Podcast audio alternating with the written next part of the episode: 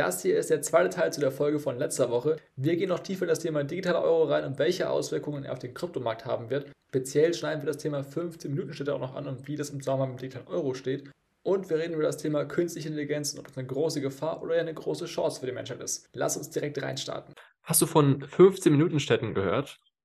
Hm, ja, aber nur, also ich habe es dann nicht weitergelesen, weil ich das irgendwie sehr eine sehr komische Nachricht fand. Es ist, auch, es ist auch komisch. Also äh, dabei geht es darum, dass du in der Stadt 15 Minuten zu Fuß alles erreichen äh, können sollst. Also dass, dass du quasi die Stadt mit verschiedenen Bezirken eingeteilt, wo du zu Fuß und mit dem Fahrrad in 15 Minuten alles erreichen können musst. Ne? Schule für die Kinder, Einkaufsläden und so weiter. Ähm, das ist der Plan. Also grundlegend eine gute Idee. Ne? Mehr Infrastruktur ausbauen, das für Leute zugänglicher machen. Eigentlich eine gute Sache. Wenn es dann da aufhören würde, also Namen natürlich der Umwelt, ne, dass weniger Autos fahren. Wenn es da aufhören würde, das tut es aber nicht. Ähm, äh, wer das voranpusht, ist übrigens auch wieder die WEF, ne? also dass man, man kennt sie. Ähm, und in Oxford, das ist jetzt die, eine der ersten Städte, die es machen wird, wird es dann nämlich so umgesetzt werden, ähm, auch ob trotz Proteste der Bürger mal nebenbei noch gesagt, dass einmal, ne, es wird diese Viertel geben, keine Ahnung, sechs, sieben Stück von denen in Oxford, aber es wird dann auch Straßen ähm, Grenzen geben oder Straßenüberwachung, wo diese Viertel sich halt eben überschneiden, dass die Leute halt eben nicht diese Viertel mit dem Auto oder, oder so weiter einfach äh, überschreiten. Da hast du eine gewisse Freigrenze dann noch im Jahr, wie oft du da die Viertel wechseln darfst. Aber wenn du die überschreitest, dann warten halt äh, Strafen auf dich und so weiter. Und das ist so schon mal der erste Schritt, Einschränkung Bewegungsfreiheit. Und das Absurde dabei ist sogar vor allem noch, äh, warum es auch keinen Sinn macht, dass es für die Umwelt ist, weil die Leute dadurch gezwungener sind, wenn die jetzt so spielst, die meisten Leute tun halt nicht arbeiten in dem Viertel, wo die leben. Mhm. Und viele Leute können auch nicht Homeoffice machen. Heißt, die müssen trotzdem noch zur Arbeit fahren. Jetzt können die aber halt eben nicht mehr durch die Stadt fahren, dann müssen die außerhalb um die Stadt herumfahren. Heißt, die fahren eigentlich viel mehr noch. Also das ist die Realität der ganzen Sache. Deswegen, das hat nichts mit Umwelt an sich zu tun. Es geht einfach darum, noch mehr Kontrollemöglichkeiten einzurichten, weil so kann man natürlich noch besser die Leute einschränken und kontrollieren, wenn man jetzt noch so ein Viertel quasi äh, einpfercht, sage ich mal. Das ist alles jetzt es ist so ein, das, das, das, generelle Prinzip, es wird halt was Gutes genommen, was sich gut anhört und das mit halt was nicht so Gutem vermischt, wo so ein bisschen beigemischt wird, um halt ein bisschen mehr Kontrolle mhm. ausüben zu können. Was denkst du zu der ganzen Sache? Ja, ich fand's äh, schon bescheuert. Also dann habe ich das doch richtig verstanden. ähm, ja, also weiß ich nicht. Also ich wollte nicht in so einer Stadt leben. Mhm. Ja. Und äh, es klingt so ein bisschen wie ähm, in dem Film, ähm, sag schnell, ähm, ah, wie heißt er denn noch? Wo die da in den verschiedenen Vierteln leben und dann hast du, in, in dem Viertel müssen die das produzieren und im anderen Viertel müssen mm. das produzieren. Ah, Hunger Games, genau, ja. Ah, Spiele. So, das, ja, ja. das klingt so, Panem, so ein bisschen ja. so, als hättest du dann, ja genau, die Tribute von Panem. als hättest du dann irgendwann so eine Oberklasse, die so überall alles darf und dann in jeder Stadt irgendwie so ein Viertel, dass die dann nur bestimmte Sachen machen dürfen oder produzieren dürfen oder nur als bestimmte Sachen arbeiten dürfen. Keine Ahnung. Ähm, das ist schon sehr dystopisch, muss ich sagen. Und äh, also ich würde in so einer Stadt nicht leben wollen. Mhm. Also in das, England ist es ja sowieso das Spannende, schon. Ne? So viele dystopische Sachen, wie der Digital Euro ist auch eine super dystopische Sache eigentlich, die auch in so verschiedenen Filmen und so schon mal wieder ein bisschen so quasi, also das ist ja das Interessante so, dass da ja schon so nicht Leute gedacht haben, was könnte denn so Schlimmes passieren in der Zukunft und viele von diesen Sachen kommen tatsächlich auch so. Es, äh, und in, es hört ja nicht in Oxford aus. Beispiel Berlin und Hamburg wollen auch Teststätte werden für das Ganze so. Also das das äh, ist auf unserer Initiative, die heißt C40. Das sind 100 irgendwas der größten Städte der Welt äh, in dieser Gruppe. Die und die mhm. WEF sind diejenigen, die das Ganze jetzt halt vorantreiben. Und äh, spannenderweise schon seit einigen Jahren ist das Ganze in der Planung, aber das wurde halt gut geheim gehalten oder halt ja. unter, dem, unter, dem, unter dem Deckmantel ein bisschen gelaufen, bis es jetzt halt mehr äh, Realität wird. auf jeden Fall krasse Sache. Ich denke auch, dass das keine gute Sache ist. Vor allen Dingen, wenn er noch den digitalen Euro ins Spiel bringt, also Zentralbankwährung Welt, dann kannst du die Leute sogar noch wirklich krass dazu bringen, äh, weil dann kannst du das Spiel einstellen, ja, du kannst halt dein Geld in diesem Viertel nur ausgeben, ne, in der Stadt und nicht woanders da. Ne? Dann kannst du sogar nicht mal, äh, äh, also du kannst dann richtig krass die Leute damit halt kontrollieren und einschränken. Und das ist, denke ich mal, schon so der, Plan von denen zumindest, so wie das bisher erscheint. So. Aber vielleicht ist auch eine andere Frage jetzt reingeworfen. Was denkst du passiert denn, wenn jetzt Ende des Jahres eben der digitale Euro in die ersten Live-Tests geht? Welche Auswirkungen hat das auf den Markt, auf den Kryptomarkt vor allen Dingen? Ich würde sagen, erstmal nichts. Ich kann mir nicht vorstellen, also die werden das ja genauso zackhaft machen wie, ähm, äh, ah, wie heißt es denn nochmal? Nicht Ghana. Hat sie eben schon gesagt. Nigeria. Nigeria, Dankeschön. Ähm, ich denke mal, die werden das halt auch so in eine Testphase machen, wo man das halt mit, mit Anreizen irgendwie versehen wird. Äh, ne? Das werden Unternehmen testen, das werden Bürger testen ähm, die dann halt spezielle Dinge besser machen können oder vielleicht Dinge für, vergünstigt kaufen können und so weiter, äh, um halt zu testen, wie das angenommen wird. In ähm, Nigeria war es ja dann zum Glück nicht ganz so erfolgreich mit dieser mit dieser Annahme. Ähm, also das, also ich würde schon sagen, dass es eher eher auf Desinteresse stößt als auf irgendwas anderes in der EU. Also zumindest jetzt für Deutschland gesprochen. Ähm, bei anderen Ländern bin ich mir da nicht so sicher. Vielleicht finden andere Länder das auch irgendwie besser oder so, aber in Deutschland bisher ja dann schon eher sehr Bargeld, äh, Bargeld bezogen. Die Leute. Und ähm, interessieren sich auch gar nicht für Technik. So, dann ist die Frage, wie wird es denn umgesetzt? Bekommst du das auf deinen Namen geschrieben? Musst du da irgendwas technisch für machen? Musst du da irgendwas mit deiner Bank für machen? Passiert das automatisch? Äh, wenn Dinge automatisch passieren würden, ohne dass der, der Benutzer davon das überhaupt mitbekommt, dann glaube ich, wird es auch viele einfach gar nicht interessieren erstmal, wenn sich nichts mhm. ändert. Ne? Wenn du jetzt mit deiner Karte bezahlen gehst, ähm, interessiert den Autonormalverbraucher, glaube ich, nicht, ob da jetzt ein digitaler Euro hintersteckt oder ein oder das Buchgeld des äh, regulären Euros. ja, mhm. glaube ich einfach nicht. Ähm, die Frage ist halt, wie es dann umgesetzt wird und wie es dann an die, an die Leute dran. Ich glaube nicht, dass es in irgendeiner Art und Weise erstmal Effekt hat. Sobald aber ähm, die Nutzung erzwungen wird von diesem, von diesem digitalen Geld, äh, jetzt reden wir mal fünf bis zehn Jahre weiter vielleicht, keine Ahnung. Ah, Oder so weit, glaube ich, musst du nicht gehen. Ja, ein es ist, zwei ja, Jahre. Ja also das, das mit dem Erzwingen äh, ist halt das Wichtige, wie du es machst. Ne? Geht natürlich schleichend und es geht auf einen Knall. Äh, mhm. Äh, schleichend, schleichend würde ich sagen, äh, kannst du es die nächsten fünf Jahre noch vermeiden, den digitalen Euro zu benutzen, auch im, innerhalb des traditionellen Systems. Das war jetzt das, was ich meinte. Ähm, dann glaube ich schon, dass viel mehr Leute aufwachen, beziehungsweise das Krypto schon, gerade wenn die großen großen Industrienationen, also wie die Eurozone und, und halt äh, USA und so weiter, diese digitalen Währungen pushen, glaube ich, wird Krypto nochmal einen ganz guten Aufwind erfahren, das dann äh, im Endeffekt äh, ne, so als die einzige noch geltende, geltende Alternative da ist, mhm. ähm, die dann halt auch den, den Zentralbanken so ein bisschen das Leben schwer machen kann und den, den Regulatoren für diese digitalen Währungen. Ähm, aber ich glaube, dass äh, die EU und die USA zumindest es schaffen werden, ähm, den, die digitalen Währungen so einzuführen, dass sie tatsächlich von den Leuten angenommen wird, ähm, weil sie es entweder technologisch einschleichen lassen, also wirklich, ne, das ist immer mhm. so Step by Step, immer so ein bisschen mehr, ähm, ähnlich wie die EU, EU ja selber, da wird ja auch immer mehr äh, zur Monitor monetären Union, äh, obwohl das vor 20 Jahren äh, eigentlich ausgeschlossen war. Ähm, ne, das, und, und dann kommen irgendwann wieder Dinge, die die Menschen dazu bringen, das zu mögen oder das zu wollen. Ne? Wenn du jetzt weiterhin noch in der Krise bist äh, und du hast halt, du benutzt halt den digitalen Euro und dann kriegst du, keine Ahnung, mehr Social Benefits, also keine Ahnung, wenn ich weiß jetzt auch nicht, deine, dein, dein Hartz IV gibt's ja nicht mehr, Bürgergeld ist dann irgendwie mhm. inflationsgeschützt oder so, ne, sowas zum Beispiel. Dann hast du halt ganz viele Leute schon mal auf einen Schlag, die migrieren. Ja, das ist ja die einfachste Gruppe, ne? ne? Das glaube ich ist auch einer der ersten Schritte, dass diese ganzen Social-Sachen wirst du nur noch im digitalen Euro bekommen. So, dann, ja. Also das ist ja super einfach. Die Leute kannst du ja super einfach dazu zwingen, weil die haben gar keine andere Wahl. Die können ja nicht sagen, genau. nee, will ich nicht so, weil ich brauche das Geld ja gerade so. Das stimmt Richtig. zu. Aber Ähm, das Problem ist, dass es halt, äh, oder genau die, die soziale Schicht, ähm, die, die du damit einfängst, ist natürlich auch eigentlich genau die soziale Schicht, die normalerweise als erstes auf die Straße gehen würde, wenn irgendwas gegen die Wand läuft.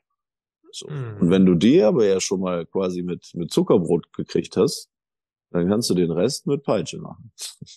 Mhm. Das ist das ja. Problem, was ich daran sehe. Aber es wird nicht auf einen Schlag passieren alles. Es wird so schleichend kommen. Ne? Wenn du, wenn du vom sozialen System nicht abhängig bist, kannst du es noch lange Zeit vermeiden, diesen digitalen Euro zu benutzen, denke ich.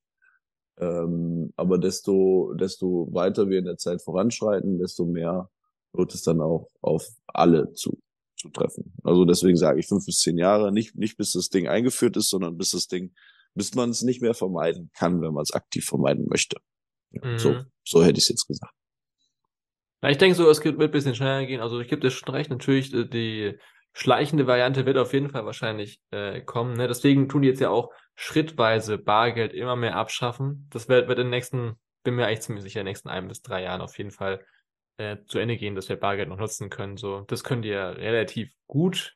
So schrittweise jetzt schon haben wir ja schon angefangen, immer weniger Bargeld zu lassen mit dem schönen, der schönen Vor äh, Vorgrund, Geldwäsche zu verhindern. Ne? So, obwohl statistisch gesehen das einfach nie was gebracht hat, Geldwäsche zu verhindern, aber brauchen wir ja nicht die Statistiken so, ne?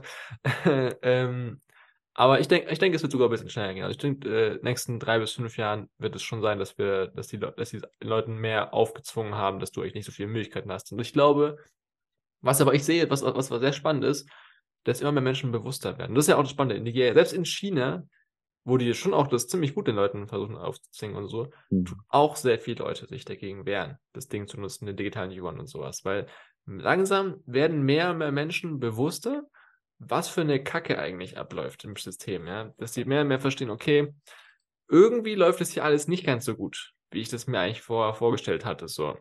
Und das ist, das ist eine sehr gute, äh, sehr gute Dynamik, weil immer mehr Menschen sich bewusst dagegen entscheiden. Und die Entscheidung gegen den Euro ist halt eben dezentrale Kryptowährungen.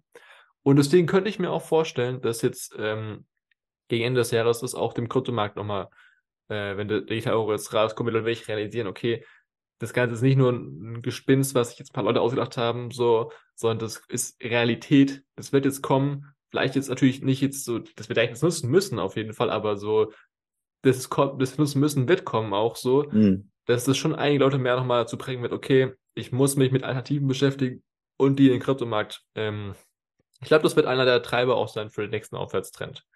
Diese ganze Dynamik, ähm, dass die Leute realisieren, okay, ich brauche eine Alternative zu diesem digitalen Zentralbankengeld.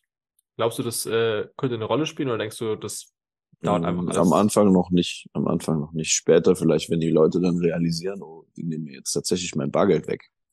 Mhm. Dann kann ich mir gut vorstellen, dass, äh, dass das äh, unruhig wird und dass dann auch äh, ziemlich viel äh, Richtung Krypto, Krypto geht. Das kann ich mir schon vorstellen. Vor allen Dingen wird's ja jetzt auch äh, Jahr für Jahr immer einfacher für, für die Menschen, äh, Krypto sich zu mhm. besorgen mhm. mit den, auf den unterschiedlichsten Mitteln und halt auch selber zu verwalten. Äh, man muss jetzt nicht mehr wirklich, wirklich te technisch affin sein, um äh, mit Krypto umzugehen.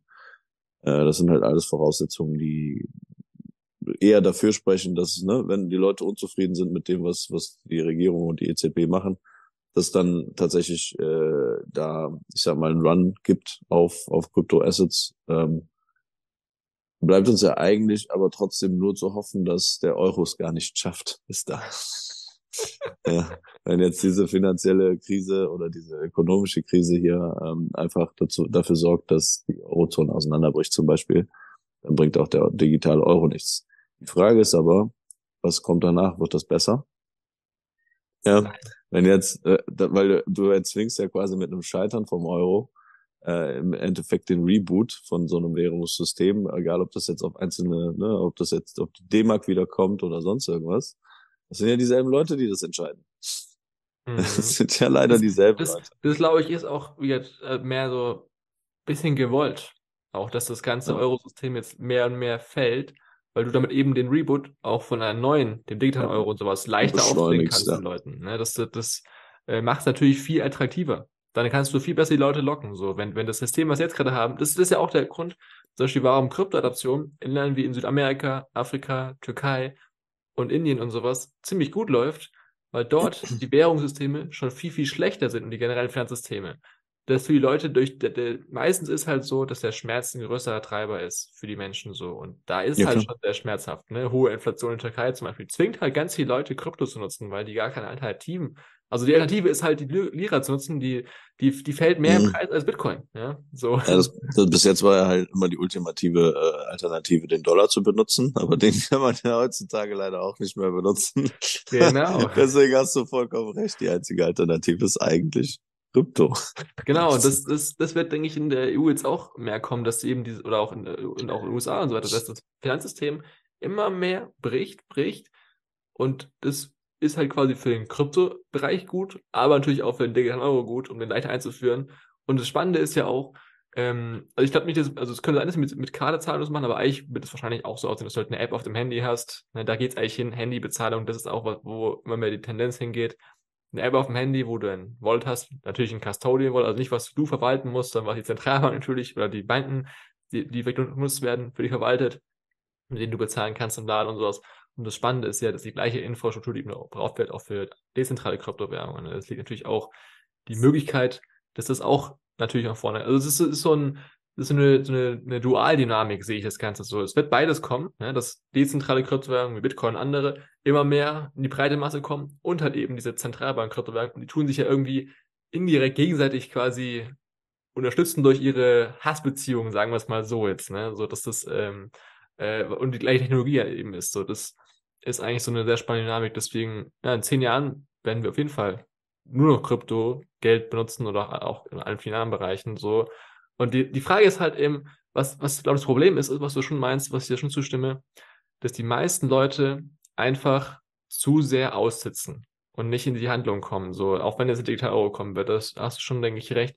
Und das ist halt einfach so fatal, weil natürlich dann im letzten Moment auf äh, in Krypto zu springen, wird halt nicht die beste Variante sein. Jetzt anzufangen, sich vorzubereiten, oder schon am besten vor zwei, drei Jahren am besten, ist die viel bessere Variante, weil du eine viel bessere Position dann hast. Du hast schon mal vielleicht auch mit Krypto dein Geld gut vermehrt, du bist schon mal äh, auch erfahren mit dem Ganzen. Also so oder so muss man sich mit Kryptotechnologie eigentlich beschäftigen, weil es wird kommen. Also natürlich mhm. muss ich nicht mit den ganzen technologischen Details beschäftigen, aber zumindest zu verstehen, wie das, was das Ganze ist, wie das funktioniert, sollte man schon tun, ja.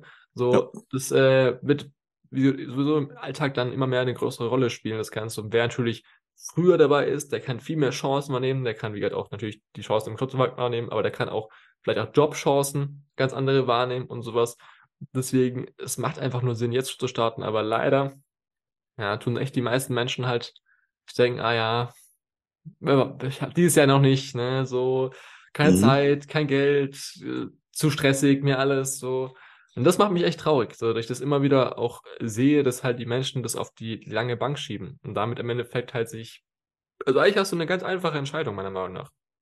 Du kannst dich entscheiden für Freiheit oder gegen Freiheit. Und gegen Freiheit sich zu entscheiden, ist nichts zu tun. Der Digital Euro, der kommt. Da, da musst du nichts machen für. Der, der wird dir aufgezwungen werden irgendwann und der wird passieren. Aber für Freiheit musst du dich halt entscheiden. Du musst eine freie Entscheidung treffen. So. Das, man kann sich nicht nicht entscheiden, so aber die meisten Menschen, hat man nach der Corona-Krise ganz gut gesehen, tendieren dazu, so zwischen den Stühlen versuchen zu sitzen so und nichts zu machen. Aber das funktioniert einfach nicht. Du kannst dich nicht, nicht nichts machen. Du wirst indirekt immer was machen, wenn das der Staat nämlich dann sagt, wenn du nichts machst. So. Ja. Ja, ich bin gespannt. Es werden auf jeden Fall noch interessante Zeiten.